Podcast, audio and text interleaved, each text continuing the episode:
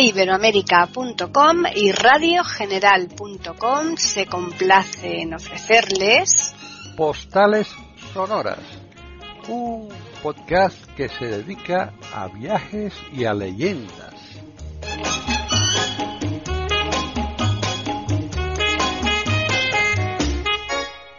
¿Qué tal? Bienvenidos otro día más a Postales Sonoras, Cultura y Leyendas en iberoamérica.com. Soy Paqui Sánchez Galvarro y nuevamente está aquí Pepe Rabanal, tal y como nos prometió la semana pasada para continuar con la postal maravillosa que hoy nos tiene preparado, sobre todo por lo curiosa que es. Así que, ¿qué tal, Pepe?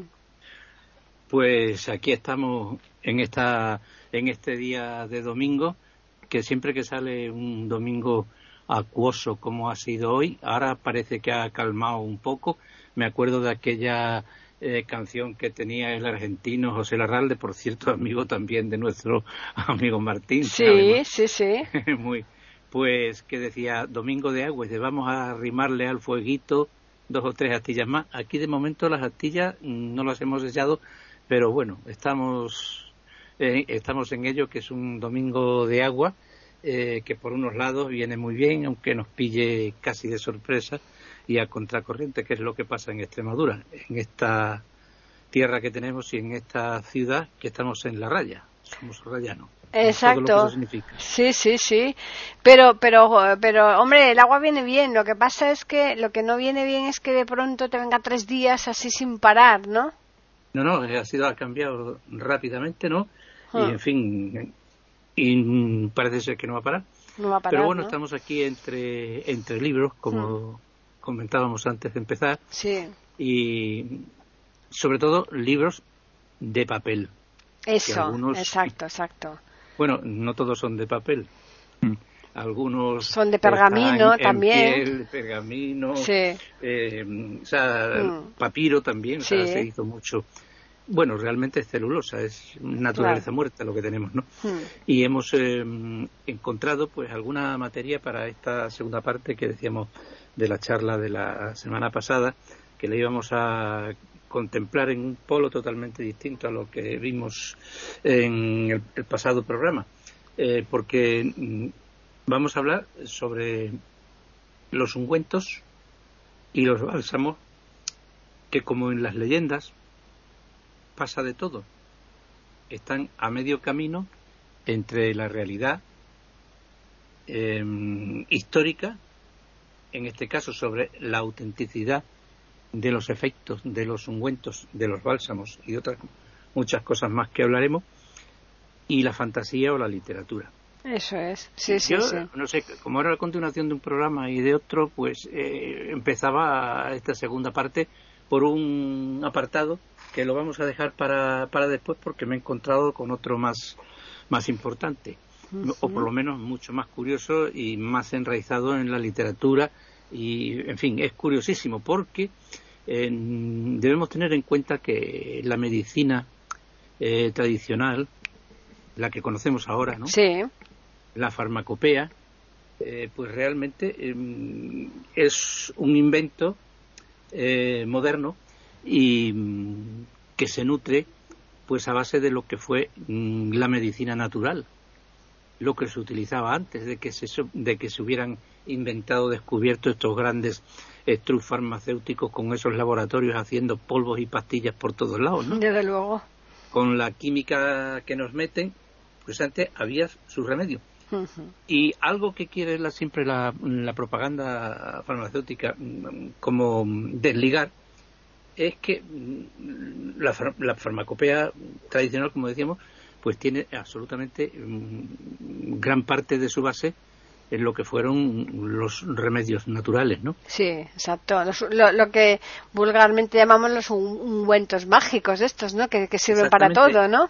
Yo, mm, yo debería eh, decir, o sea, que es verdaderamente eh, curioso y entretenido ojear los viejos libros de, de remedios naturales, no los, no los, no los de ahora, los, los antiguos, eh, y meterse en, ese mundo que realmente es apasionante y vemos cómo todo eso ha sido absorbido por la, vamos a decir, química, ¿no? Por, la, por la química hmm. moderna y, está ahí. Nosotros los extremeños tenemos la fantástica suerte de tener eh, muchísimos datos en la biblioteca del monasterio de Guadalupe y sobre todo una farmacia que tiene espectacular.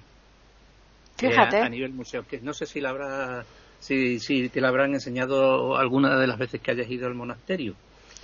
Pues seguramente sí. Ahora mismo, ¿sabes lo que pasa? Que como farmacias de estas en, muchos monasterios existen también, ¿no? Ahora mismo ya no sé si efectivamente. No, no simplemente, simplemente te lo decía porque. Hmm. Eh, porque en, tanto en el monasterio de Guadalupe, no sé por qué, y en, y en otros muchísimos sitios parecidos en España pues te hmm. enseñan las cuatro cosas, y como en Galicia te enseñan el botarfumero y ala. Hmm. Y con el botarfumero para casa, ¿no? Vas que tiras, sí, sí, y sí. Vas que, y vas que tiras. Entonces, hmm. em, claro, yo tuve la, oportunidad en una ocasión de visitar tanto la biblioteca y de, y de utilizarla, ¿no? Y, por la amistad que, que me unía con el conservador de, de Guadalupe en aquellos años ya, hace ya muchísimo tiempo, ¿no? pues estuvimos en todos los sitios y la farmacia. Yo creo que la farmacia es muy desconocida. Fíjate. Mm. Incluso la colección de tarros de cerámica que tiene y de azulejería eh, para los donde se ponían los antiguos remedios y demás es verdaderamente espectacular. Pero vamos con el primer eh, remedio, por así decirlo. Exacto. la mandrágora. Ajá. La mandrágora, si nosotros decimos la mandrágora, los especialistas saben lo que es, ¿no? Claro.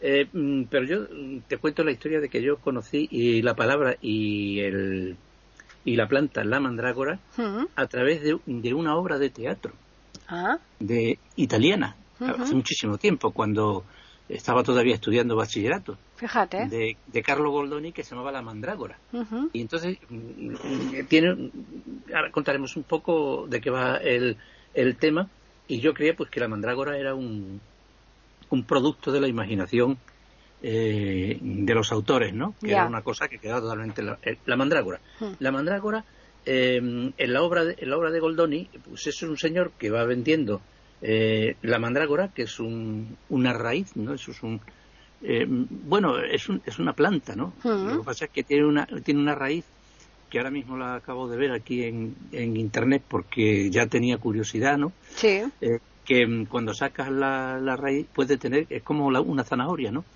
Pero mm, pero puede tener entre uno y, dos metros llegar. O sea, que imagínate. ¡Qué barbaridad!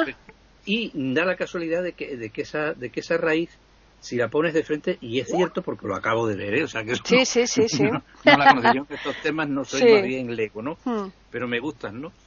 Y parece un hombre, es como si fuera un hombre. Qué. Un cuerpo, un cuerpo humano. En la obra de, Goldoni, pues el vendedor de Mandrágora, pues la recomendaba, la raíz sobre todo, que es la que más propiedades tiene, mm, eh, fantásticamente, ¿no? Eh, pues em, sirve para curar la esterilidad y propiciar el embarazo de las, de las mujeres, ¿no? Fíjate. Pero la, la, leyenda lo adorna con el siguiente aditamento, y es que esa mandrágora que, que tiene esos efectos inmediatos tiene que ser eh, nacida debajo de un ahorcado y regada con su semen. Jolín, es que claro, es muy complicado entonces juntarse todos esos casos. El que muere por, por ahorcamiento eh, eyacula. Claro. Y claro, esa era la planta mm, que servía. Es más, eh, eh, lo, del, lo del semen del ahorcado, hay un refrán en inglés que traducido más o menos dice, más inútil que el semen de un ahorcado, ¿no? y, y, entonces, pues, la, la, planta florece. Ya. Se dice que la planta, cuando la arrancas, grita. Fíjate, ¿eh? Todo leyenda, ¿no? Sí, claro. Por supuesto. Grita. Y que además el, el que la está arrancando, si la oye, irá directo a los infiernos. Jolines. O sea, la cosa es tremenda. Esto, pero es complicadísimo eso, vamos. Eh, eh, no, mm, por eso, y eso sí es verdad, cuando se arranca o se... Eh, sí, sí, cuando se saca la... La, raíz, mm, los campesinos en, aquellas, en aquellos tiempos solían utilizar em, animales. Ataban la raíz animales, a los animales, mm, ellos se marchaban del lugar, los llamaban, ¿no? Sí, sí. Y, y, quien los arrancaba eran los animales. Exactamente. Claro. El vendedor de mandrágora, en la obra de Carlo Goldoni, que también la recomiendo que o que la vean. Bueno, estas cosas ya no se ponen, no sé por qué. Ya, es una pena, es verdad. Ni el español, ni el italiano, ni nada. ¿no? Yo qué sé.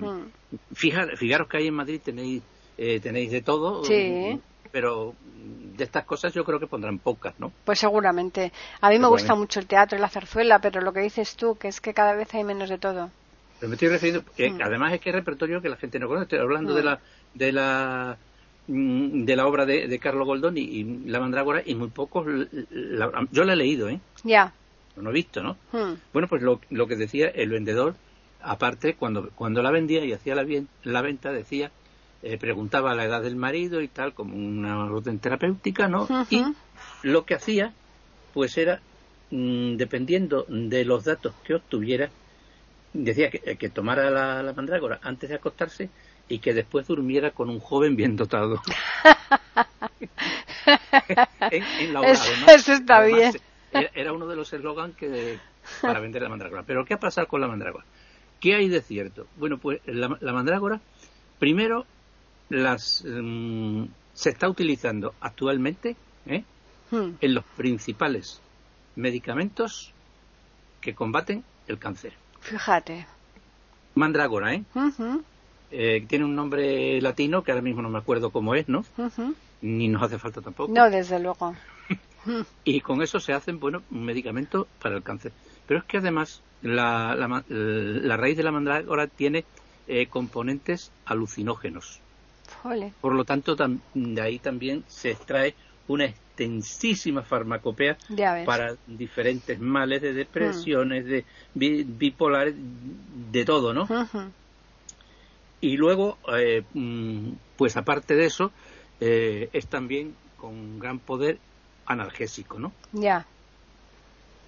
O sea que, que, es, es, muy importante esa planta, no, no, se está fabricando, se, utiliza actualmente. Es, más, eh, los indios de América, ahora recuerdo, eso no, eso no estoy recordando ahora, creo sí, los indios de América pues la utilizaban eh, para mm, la raíz de la mandrágora hervida eh, para limpiar los parásitos intestinales. Anda, figúrate. Para curar las artritis.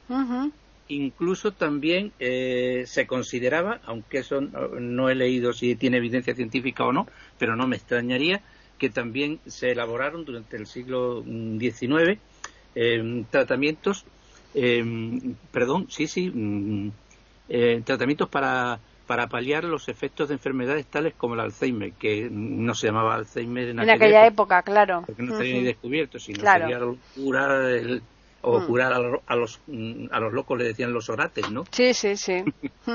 y, y, entonces, pues te quedas sorprendido cuando arrancas de una de un preparado eh, que parece milagroso y milagrero, ¿no? Hmm.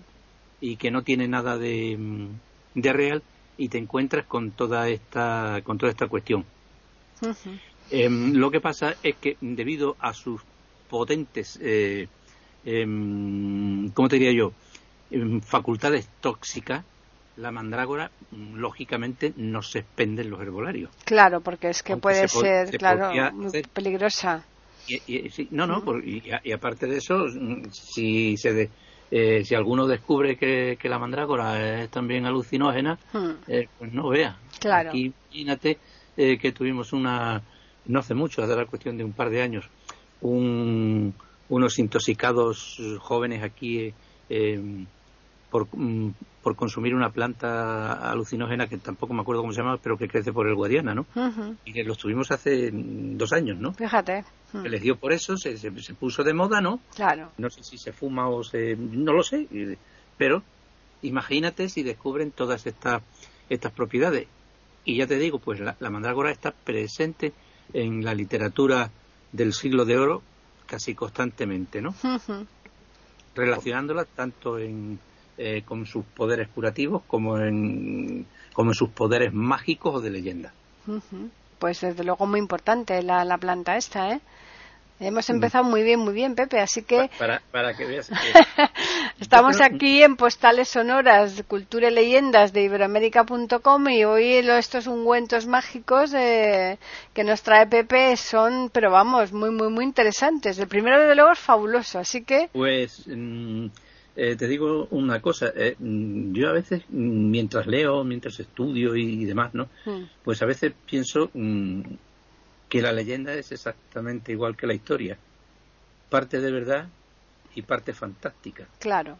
Incluso la historia comprobada, la más sesuda, la más yo creo que tiene también su parte de fantasía, porque al pues fin y al cabo la historia es un es una obra mm, del hombre. Claro, es, una narración de alguien que siempre le puede poner su, su eh, pequeño granito de, de, Lo que nos llega está todo filtrado. Hmm porque imagínate que em, recuerdo ahora eh, una conversación que tuve hace bastante tiempo, eh, no sé si fue en un, debate literario o algo de eso, y se me ocurrió y, lo dije y parece que la gente se extrañaba un poco. Y es que todo lo que nos llega, todos los datos son filtrados. No hay ninguno que no esté que no esté filtrado. Por ejemplo, hablamos del Trecento, del, del Quattrocento italiano, hmm. de los pintores, del genio de Leonardo da Vinci, de Rafael, hmm. eh, mm, yo qué sé, de los Medici. Y todo, todo está filtrado, porque te pongo una imagen muy gráfica. Cuando Miguel Ángel, y ojo que puede ser un poco escatológica, ¿no? Hmm. Cuando Miguel Ángel se quitaba un calcetín, tenía el mismo efecto con la misma apariencia que cuando le quitas el papel a una magdalena. Fíjate. Que sea la de Proust. ¿Por qué? Mm, porque, eh, como se recomendaba que eh, el baño y la higiene personal eran nocivo para el cuerpo, claro. no se bañaban. Mm, exacto. Y, y, dice, imaginaros, Italia, los Medici, la, no mm. sé qué, el Palacio de Uffizi, pues tú imagínate en el periodo del 400 que vas por esa calle y te dicen agua va y empiezan a tirar mierdas por las ventanas. Efectivamente, eso es. Mm. Que eso, que, eso ha llegado bastante, bastante cercano a nuestros días, ¿eh? ¿Eh? Mm. Eso es, eh, mm, como decía uno, dice, bueno, Roma debería, es la ciudad mágica, la ciudad del amor, de no sé qué. Dice, pero esto en el 300 debía oler a meados de cura. Totalmente, de todo, vamos. Por eso digo que llega filtrado. Y con la historia pasa igual. Hmm. Y me, me tropiezo aquí con otro capítulo dentro de. Yo he dicho ungüentos, ¿no? Pero vamos, imaginaos que puede ser cualquier cosa. Sí, las pócimas. Se unta sobre la piel, ¿no? Y los jarabes milagrosos, yo lo he encontrado todo. Y es en el aceite de serpiente. Mm. El, el, aceite de serpiente, cómo llega y cómo se crea este aceite y para qué sirve, ¿no? Sí. Pues eso llega con uno de los inventos, es realmente moderno, ¿no? Sí, sí. Porque claro, nosotros podemos hablar del hombre de Atapuerca y nos parece lejano en el tiempo, ¿no? claro. Pero hablamos de, mm, de la conquista y la colonización de América y eso en periodos históricos está al lado, claro. ahí, que son, no sé, sí, sí. Eh, vamos a hablar ahora de, de 1800, son 200 y pico de años. Claro, efectivamente. Es gran cosa. Y ahí es donde surge. ¿Y cómo surge el aceite de serpiente? El aceite de serpiente surge al mismo tiempo eh, que se va construyendo el primer ferrocarril mm, transcontinental en América. Eso fue una obra gigantesca, con muchísima polémica, que nos ha dado películas, novelas, etcétera, ¿no? Incluso hasta una canción que decía, ella viene rodeando la montaña, ella viene, una canción eh, folclórica americana, ¿no? ¿A qué se refiere? A la locomotora. Ah, amigo. ¿Y, quiénes se cargaron el, el mochuelo del ferrocarril? Y pues los emigrantes europeos y sobre todo los, los asiáticos, los chinos. Entonces los chinos tienen, digo tienen porque lo siguen vendiendo en la farmacia china, ¿eh? un preparado de medicina tradicional china, que es el llamado aceite de serpiente, ¿no? Fíjate. ¿eh? Que mm, se hace con a, a, través de una de una serpiente china de agua, ¿no? Lo que lo que decimos aquí una bicha del río, ¿no? Ah, sí, sí, sí. Esas las puedes coger con la mano que ni pican ni hacen nada. No, nada, no, no. aunque tú se lo echas a un urbanita y se lo pones por delante y, seguro que sale a correr porque no sabe de qué va. no sabe de qué va, claro. Cuanto en, nosotros estamos acostumbrados aquí en el campo extremeño, hmm. la bicha cuanto más grande, más tonta, o sea que no, no hace nada. Es verdad. entonces, ah, con eso hacían los chinos un preparado que se llamaba un aceite, ¿no? Que eso mm, servía eh, pues para la artritis reumatoide, para la bursitis y para los dolores articulares, porque imaginaros que los obreros no. Del ferrocarril, pues mm, lesionados de esta clase habría muchísimos. Hombre, claro, seguro. Y claro, entonces pues todo todo esto, pues los chinos lo utilizaban y lo empezaron a utilizar sobre todo en, en los, en los obreros europeos. Parece ser que los chinos son más resistentes, ¿no? O eran más, más duros, ¿no? Pero bueno, a lo que me refiero, nos lo tomamos siempre con humor. ¿eh? Hombre, claro, por supuesto. No con mala intención. Ya ves. Entonces empezaron a hacer, eh, a vender lo que es el aceite de serpiente. Entonces el aceite de serpiente eh, parece ser que según la medicina china y que se sigue vendiendo en farmacia china y está totalmente autorizado, si hay farmacias chinas aquí en España, bueno, pues lo, lo pueden lo pueden comprobar y si se vende es que es un medicamento autorizado. Bueno, pues eh, em, no estaban solos en el mundo, era más ya en el antiguo Egipto, ¿no? Pues eh, también se hacía mm, la grasa de serpiente mezclada con grasa de león, de hipopótamo, de cocodrilo, de gato macho, de nubia, ¿no? No sé, lo de nubia no sé por qué sería, ¿no? Desde luego. formando una masa homogénea que dicen que curaba la calvicie, ¿no? Ah, amigo. Cosa que no está comprobada. Pero, eh, ¿qué ocurre? Que realmente se convierte en una medicina patentada. Pero el problema existe en que eh, mm, el negocio es el negocio y el marketing es el marketing y empezaron a hacer aceite de serpiente, ahora ya la pongo entre comillas, porque no es aceite de serpiente, sería otra cosa, ¿no?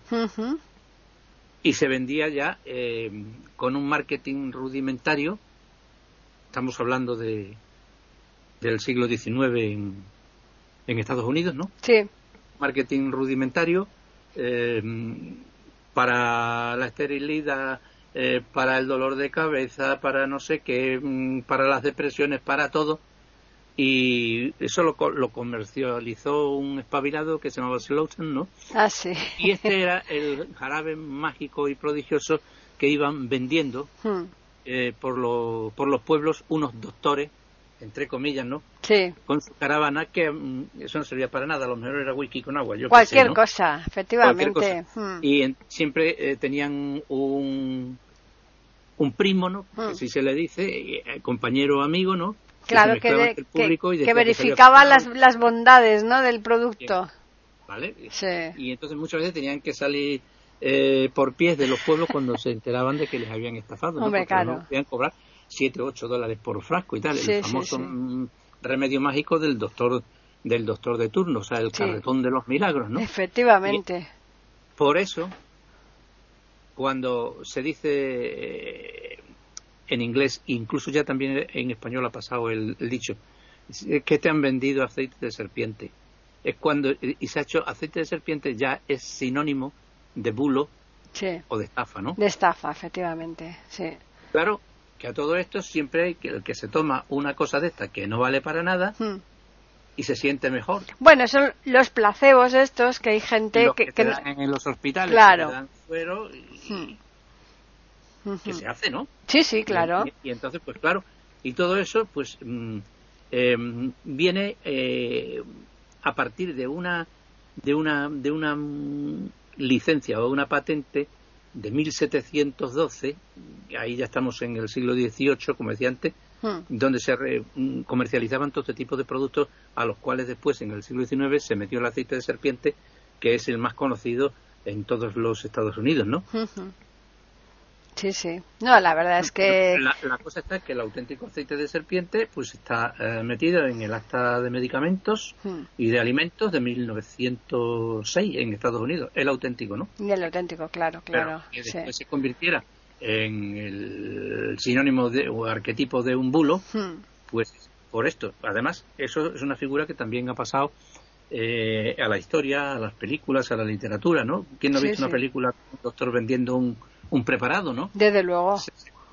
Sí, Seguro que era un, recurso y bueno, curaba todo, curaba la diabetes, el Alzheimer, mm, Sí, sí, claro, es que esos son ungüentos que sirven para todo, por supuesto, eso está claro. Bueno, pues Así que Pues... Pueden comprar el aceite de, serpiente con tranquilidad en una farmacia china, que, tiene, sus, que tiene, tiene, sus efectos. ¿no? Por eso decía hmm. que la historia, mm, leyenda, sí, pero la parte la parte real no hay quien se la quite, ¿no? No, no claro, claro, pues sí. Y esta sí que, que traigo a continuación sí que es real y curiosa, que quizás, quizás, bueno, Vamos a decirles primero a los oyentes que estamos en Postales Sonoras, Cultura y Leyendas, que Pepe nos está contando aquí las bondades de determinadas pócimas y que, bueno, parece ser que la que viene ahora es de cierta enjundia, ¿no, Pepe? Digo cierta enjundia porque eh, ah, y además vamos a dar una noticia de actualidad, ¿eh? fíjate, estamos hablando de cosas antiguas, pero vamos a dar una noticia de actualidad porque se ha producido con respecto a lo que vamos a hablar ahora hace poquito. Y no es publicidad, ¿eh? Lo que pasa es que a veces tienes que citar lo que hay. Hombre, claro, claro. Es, un hecho histórico que se produce, ¿no? Y es que muchos españoles recuerdan, seguro, seguro, eh, algo que en su niñez, digo su niñez porque eh, los más jóvenes no saben lo que es, ¿no? Eh, lo tuvieron en sus casas y sus madres se lo aplicaron. Seguro. Es el famosísimo linimento Sloan. Ah, sí, hombre, por supuesto. se, era conocido hmm. popularmente hmm. como el tío de los bigotes. Exacto. Sí, sí, seguro que en tu casa había. Sí, hombre, que sí, que sí, por supuesto. Bueno, pues el linimento Sloan, o llamado popularmente el tío de los bigotes, tiene una historia curiosísima. En España fue muy popular y en todas las casas había un frasco, ¿no? Sí. ¿Quiénes eran los Sloan? Los Sloan era una familia que hizo el viaje desde Irlanda hasta Estados Unidos justo, justo en el momento de la Revolución Americana. Y se establecieron, mm, para mí, en lo que es la parte más pintoresca de Estados Unidos y la que tiene más enjundia histórica, de leyendas y de todo, que es Nueva Inglaterra, ¿no? Sí. Andrew Sloan, que era como se llamaba, el patriarca de la familia, eh, no tenía ninguna formación médica ni tenía nada, pero tenía una especial habilidad con los caballos. Ya. Recordemos aquí eh, que también en Extremadura tuvimos famosísimos eh, personajes que a pesar de que eran analfabetos, que no sabían leer ni escribir, pues antes de que toda la ciencia veterinaria se desarrollara, ¿no? Pues entablillaban a los caballos, los curaban, les quitaban, em, en fin, eh, el curandero, ¿no? Un curandero, pero de animales. Sí, sí, Pues tenía esa especial eh, habilidad y además em, mm, le gustaban los caballos, pero su negocio era, eh, o su oficio, su profesión era el de talabartero. Ajá. El talabartero es el operario que trabaja en la confección de objetos de, de, cuero, ¿no? Pero en este caso para el caballo, las sillas de monta, las, brigas, todo este, toda esta cuestión. Y, y el caballo, por supuesto, en Estados Unidos y en esa época, más que nunca, era considerado como un activo extremadamente importante. Y como estaban muy mm, utilizados a tirar del, del arado, eh, a las grandes distancias, eh, a los malos caminos, pues el, el caballo, pues si no se le cuidaba, tenía una vida corta. ¿no? Claro, y valía mucho dinero. Entonces, eh, Andrew Long volvió su atención a tratamientos veterinarios, ¿no? Y se puso a ver cosas, a ver cosas, a ver cosas, y desarrolló el famoso linimento. Linimento Sloan, que en principio estaba destinado solamente a las bestias, ¿no? Claro. Pero mm, la composición sigue siendo, a lo largo de los años fue siempre la misma, ¿no? Hmm. Que era a base de guindillas, árnica, mm, picantes de chile y todo este tipo de cosas. Por eso eh, recordaréis, los que habéis usado este linimento, que te daban un poco lo que sea y olía toda la casa, ¿eh? Sí, desde luego. Era ah. fuertísimo. Hmm. Venga que, te, venga, que te voy a dar con el tío de los bigotes para que hmm. se te cure ese 15 y no Exactamente. Y además, o sea, los, los japoneses a mí me, dieron una vez para una lesión que tenía en la mano una cosa que era muy parecida, que me la dio un japonés, de, que la tenía, la había traído de Japón, un amigo mío, ¿no? Hmm. Y que este era base de eucalipto y parecía que te penetraba por la piel y te lo dejaban aquello nuevo, ¿eh? Sí, sí, sí. Y esto era exactamente igual. Igual, igual, sí. Pero claro, eh, ¿qué pasó? Mm, el padre llegó hasta ahí pero hmm. sus hijos, uno se llamaba Earl y otro se llamaba Foreman, ¿no? Hmm. Pues Foreman pues hereda eh, el, negocio de su padre y bueno, pues eh, Sloan y su hermano Foreman se dedicaban a la compraventa de, de, caballos.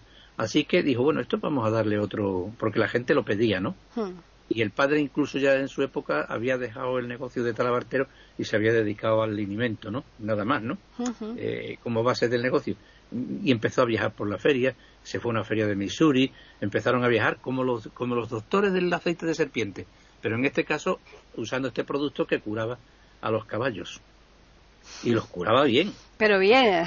empezó a hacer dinero, empezó a hacer dinero.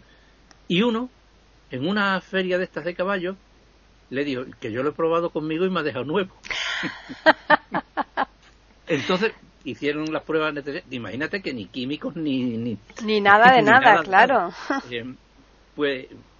Y, y, se pudo trasladar el tratamiento a seres humanos tal cual. Entonces lo único que hicieron fue cambiar en el en la etiqueta linimento Sloa, ya pusieron doctor Sloa, ¿no?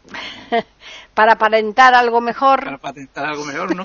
y dijeron que era bueno para el hombre y la bestia.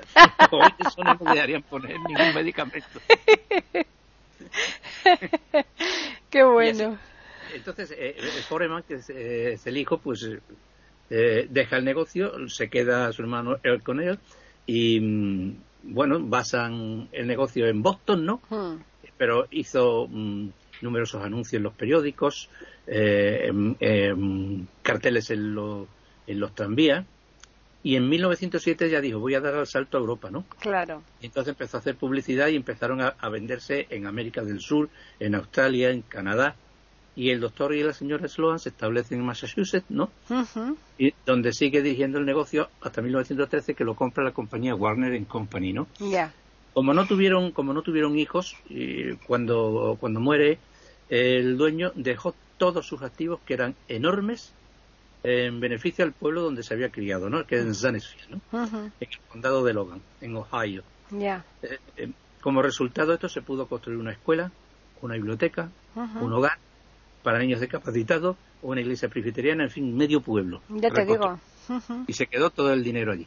Ahora, ¿cuál es la noticia que damos? Pues que en España em, hace años se prohibió el medicamento, no hacía nada, o sea, no tenía, que se sepa, no se había muerto nadie por el alimento, ¿no? Después de tantos años. Y, pero la gente lo seguía pidiendo. Entonces, el grupo farmacéutico actualmente lo ha comprado. Ah. Se vendía en el extranjero, ¿eh? No ha dejado de fabricarse. Como lo ha comprado, y ya lo tenemos. Ya lo tenemos aquí también. Sobre todo en, las nuevas tecnologías, en Internet. Claro, claro, claro. Está en todos los grandes portales, en Amazon, en AliExpress, todo. Está en lo que es el alimento Sloan. Han modificado un poco el, ¿cómo diría? el, el frasco, pero sin perder la, la esencia. Pero mm, no es porque hayan querido, por capricho y nostalgia, mm, recuperar este producto, sino simplemente porque la demanda era, es que hasta la fecha iba gente a la farmacia a pedir el alimento del tío de los bigotes. Entonces, por eso decía que no es publicidad, sino simplemente que la historia es curiosísima porque el alimento era muy conocido y nosotros, pues la, la verdad eh, de esta historia, la gente pues no, no tiene datos ni, ni conocimiento, ¿no? Claro, claro, sí, sí. ¿Y nos quedan un ungüento más, Pepe? Pues sí. Vale, vale, pues... Como, tengo, claro. aquí... Sí, vamos a recordarles a los oyentes que estamos en Postales Sonoras, Cultura y Leyendas en iberoamérica.com. Así que, eh, a ver, ¿qué, ¿qué nos cuentas ahora? Vamos a citar uno, uno mm brevemente los, los dos que, no, que nos, quedan, sí. Poquito, ¿no? Hmm. Eh, mm, uno es eh, totalmente ficticio, este sí que es totalmente ficticio, y otro que tampoco lo es. Lo primero es, em, es un, un ungüento o un preparado que no existe. Ya. Y que nunca tuvo consistencia física, pero sin embargo se convirtió en una figura literaria y, en una parte importante del argot del idioma español, que eran los famosos polvos de la madre Celestina. Ajá. Mm, los que son de nuestra quinta sí. recordarán que cuando te caías o te hacías una heridilla o lo que fuera y te decía a tu madre eh, haciendo el ademán de que te echaba algo, ¿no? Sí. Que bueno, aquí están los polvos de la madre Celestina, que todo lo cura, ¿no? Exacto, ya te callabas tú porque ya se te había pasado el dolor. Pues, ¿De dónde viene eso? Ni idea. Hombre, luego lo completaba con otro preparado que es lo más español del mundo, ¿no? Hmm. Cuando algunos se echaba bajo las rodillas, ¿no? Sí, te echaba mercromina o cosas de estas, ¿no? La mercromina es muy moderna. Ah, eso es verdad. Aceite de oliva, hombre. aceite de oliva. Bueno, pues eso, combinado con la frase mágica, los polvos de la Madre Celestina vienen exactamente de lo más selecto del teatro español. Viene de la tragicomedia de Calixto y Melibea. Melibea.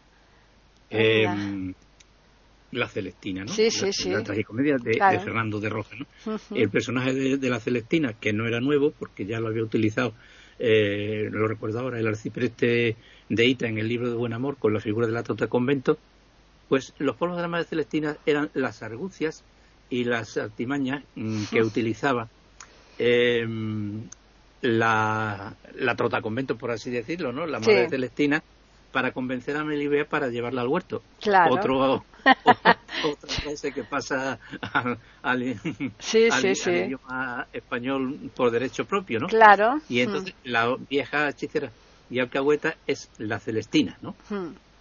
Sobre este tema de los pueblos de la Madre Celestina, Juan Eugenio Darzenbusch hizo una obra de teatro que en su tiempo resultó extraña y realmente eh, hoy si la pusieran mm, resultaría curiosa, ¿no? Cuando menos, ¿no? Sí, sí, y el último, que es el remedio más mágico que hay y el más entroncado con la literatura española, es el famoso bálsamo de Fierabras. Ah, sí. El bálsamo de Fierabras es parte importante de la obra cumbre de la literatura española, El Quijote. Hmm. Fierabras era un, un gigante, ¿eh? era Fierabras. Eh, esto es una historia que viene en, en, los anales de, la, de los anales históricos de los libros de, de caballería que el mismo Cervantes utiliza en, en, el Quijote, ¿no? Claro. Y dicen en esos libros, y Cervantes lo recoge, que Fierabras era un gigante eh, mm, que nace del sitio de, de los sarracenos eh, a Jerusalén, ¿no? Y que aparte de, repartir mandobles a la vieja usanza caballeresca, ¿no? Pues llevaba en sus alforjas el salutífero y eficaz bálsamo de, de ¿no? Bálsamos eran medicamentos mm, de uso tópico muy empleados durante el Renacimiento. Uso tópico, pero es que este se bebía, o sea, ya no era tan tópico. Desde luego. Y era, un, era un, remedio, un remedio mágico. Hmm. Y el bálsamo de Fierabras lo utiliza mm, Cervantes en, en el Quijote y cuenta como el, el gigante lo pierde en un encuentro eh, que tuvo con su enemigo Oliveros, ¿no? Uno de los doce pares de Francia, quien bebió el bálsamo y curó de sus heridas, ¿no? Entonces todo esto em, llega eh, en tradiciones de libros de caballería, llega a Sevilla, seguramente donde lo donde lo pilla Cervantes, pero mm, ocurre una cosa, que es que Cervantes eh, te da la composición de, del bálsamo, ¿no? Y entre ellos, es mm, digamos, para los que no conozcan el dato, que en la familia de Cervantes hubo bastantes eh, personas dedicadas a lo que hoy diríamos un ser sanitario, ¿no? Ya. Entonces, mm, en el Quijote vienen muchísimos remedios, muchísimas cosas que todo lo ha cogido mm, Cervantes de su de su mm, de su familia y de sus conocimientos y era el romero. Ah, claro, que es que el romero es bárbaro, ¿eh? Y el romero está presente en todas las farmacias del mundo, hmm. eh, tanto como para tratamientos de belleza como para colonia. Es que es un antiinflamatorio estupendo. ¿eh? inflamatorio, no sé hmm. qué, y, demás. Hmm. Lo único que pasa es que en el, bálsamo de, del gigante de, de Fierabras, ¿no? Pues eh, había que tener un ritual, ¿no? Claro. Se ponían los compuestos eh, simples en una olla, que cocieran bien, y mientras estaban cociendo se rezaban más de 80 paternotes, Padre Nuestro, Madre mía. otras tantas Ave María, salve y quedo, acompañando a cada palabra una cruz a modo de bendición imprescindible para que el bálsamo sea eficaz. ¿no? Qué barbaridad. Y esto lo curaba todo. Pero es que muchos de los componentes que da, que da, que da Cervantes se utilizan como diurético, como espasmolítico, em, como antirreumático y una serie de cosas. Entonces, em, creo que incluso hay un hay, eh, hay un libro escrito por un periodista que no quiero decir su nombre, no sé que me vaya que me vaya a equivocar, ¿no? Sí. Porque lo digo de memoria que escribió una obra muy interesante que si la pueden buscar se llama La medicina en el Quijote, ¿no? Ajá. Y entonces, claro, pues el bálsamo de Fierabras, que lo asociamos con un gigante que va con repartiendo mandobles y además los llevan uno, en unas tarras de barro y demás, ¿no? Eh, sí, sí. Y que los pierde y toda esta mm. historia, ¿no? Y que eso está en los libros de caballería, que todo es una leyenda, pues ahí tenemos que en qué se reduce en la actualidad la realidad, valga la redundancia, de lo que fue el famoso bálsamo. Exacto. Del gigante Fierabras. Y que lean el Quijote, que hay mucha gente que no lo ha leído. Uy, desde luego. Eh, cuando es un libro que hay que leerlo varias veces. Pues así estamos y aquí hemos llegado. Bueno, bueno, ha estado interesantísima esta segunda parte. Bueno, la primera ha sido muy, muy importante, pero esta ya es por si demás. Se han puesto nerviosos, pues un remedio antiguo que era el agua de azar. Exactamente. Su botella que se sigue vendiendo. Se sigue vendiendo, claro, claro. Vamos a recordarles a los oyentes que nos pueden escribir a postales arroba eiberoamerica.com y también pueden hacerlo al Twitter eiberoamerica con las iniciales e, I y la A de América en mayúsculas. Bueno, ha estado súper, súper interesante, Pepe. Ahora yo creo que nos va a tocar música porque nos gusta variar, pero pero vamos, que, que estos dos programas seguidos que, van a disponer los oyentes aquí en Postales son desde luego de colección, ¿eh? totalmente.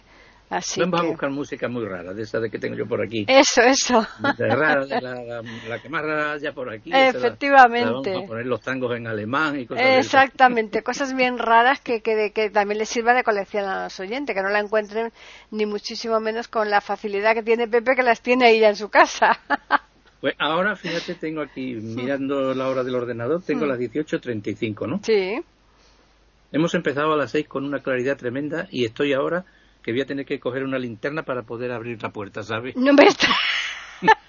Totalmente oscura, ¿eh? Totalmente. Y eso que hemos cambiado la hora, que se supone que, con este cambio hemos, hemos ganado luz por la tarde, pero que va, nada. Es la, la pantalla del ordenador con, lo, con, el sumario de temas y eso para que no me vaya por los cerros de huida. Qué barbaridad. Desde luego, tremendo. Sí, sí. total, total.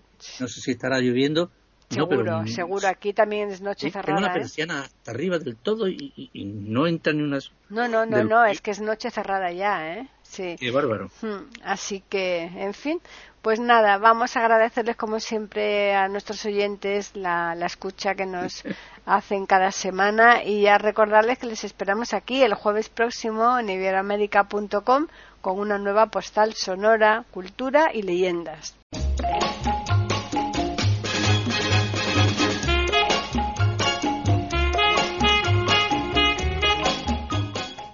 Acaban de escuchar un nuevo episodio de Postales Sonoras, ese podcast que cada semana emitimos con mucho gusto en iberoamerica.com y radiogeneral.com.